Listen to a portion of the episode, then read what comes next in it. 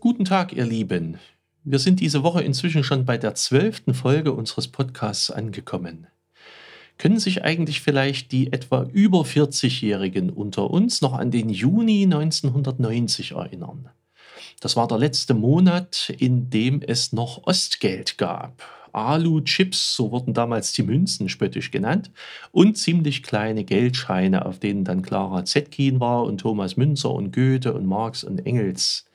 Und dann gab es ab dem 1. Juli 1990 Westgeld, mit grünen und blauen und braunen Scheinen, noch mit Motiven von Gemälden geziert und viel, viel größer als die Ostgeldscheine. Das war ein ziemlich wichtiger Moment in der Wende, von vielen war er herbeigesehnt worden. Aufs Ganze betrachtet war es einer von vielen Schritten unseres östlichen Deutschlands auf dem Weg in die Freiheit und in die Einheit Deutschlands. Erinnerungen an die Wende gab es in den letzten Monaten viele, und in diesem Herbst werden zu 30 Jahre deutsche Einheit am 3. Oktober bestimmt noch viele Erinnerungen dazukommen.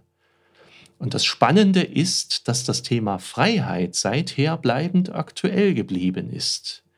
Immer wieder gibt es die Frage, wie stark Freiheit und Verantwortung zusammenhängen, wie weit Freiheit geht, wo meine Freiheit aufhört und die des anderen beginnt welchen Begriff und welche Vorstellung von Freiheit man eigentlich hat, was es also bedeutet, frei zu sein.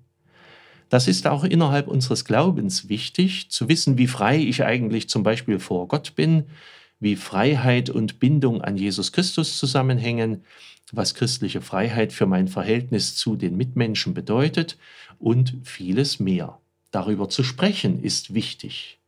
Deshalb gibt es bei uns im Kirchspiel eine Veranstaltungsreihe mit dem Titel Reden wir über die Freiheit.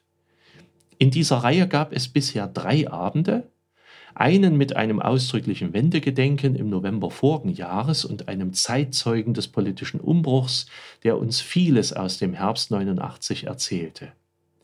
Wir hatten einen Abend über die soziale Situation in Sachsen. Wir hatten einen Abend über das spezifisch katholische Verständnis von christlicher Freiheit. Ja, und dann kam Corona und machte uns einen kleinen Strich durch das Programm.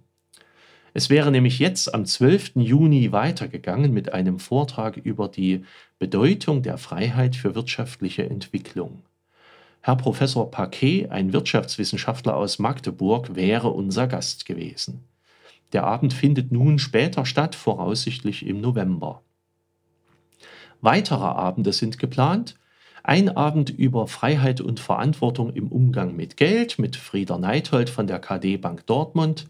Ein Abend über Einschränkungen von Freiheit im Zuge der Corona-Epidemie mit Uwe Gerd Liebert, einem Professor für Virologie aus Leipzig, ein Abend mit Dr. Thilo Daniel, einem Oberlandeskirchenrat in Dresden, über das evangelische Verständnis von christlicher Freiheit.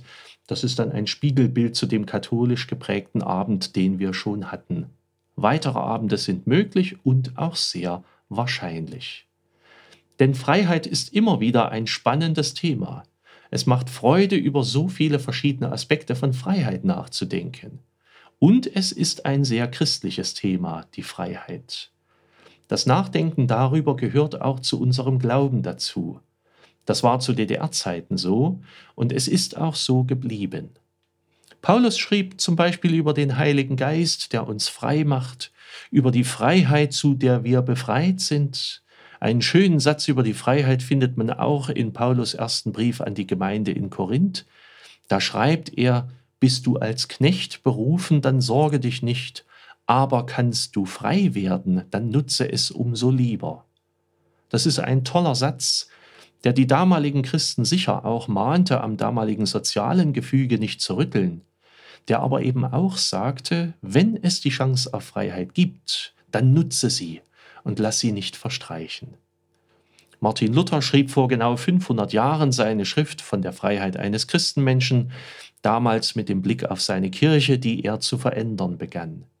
Schon seine ersten beiden Sätze in dieser Schrift geben endlosen Stoff zum Nachdenken.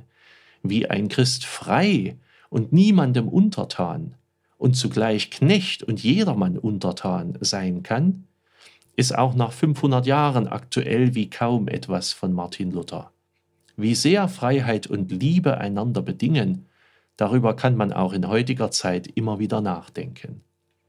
Und so freue ich mich auf diese Abende in unserer Kirche oder in unserem Gemeindehaus. Nachdenken und reden über die Freiheit, ihre profanen wie auch ihre christlichen Aspekte, nachdenken über ein Gut, das vielen heutigen als selbstverständlich erscheint, so selbstverständlich, dass manch einer sie schon gar nicht mehr richtig schätzen kann, weil man es für unmöglich hält, sie wieder zu verlieren.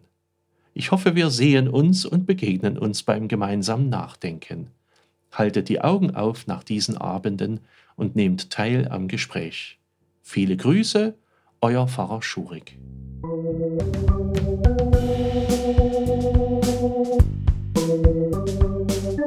Musik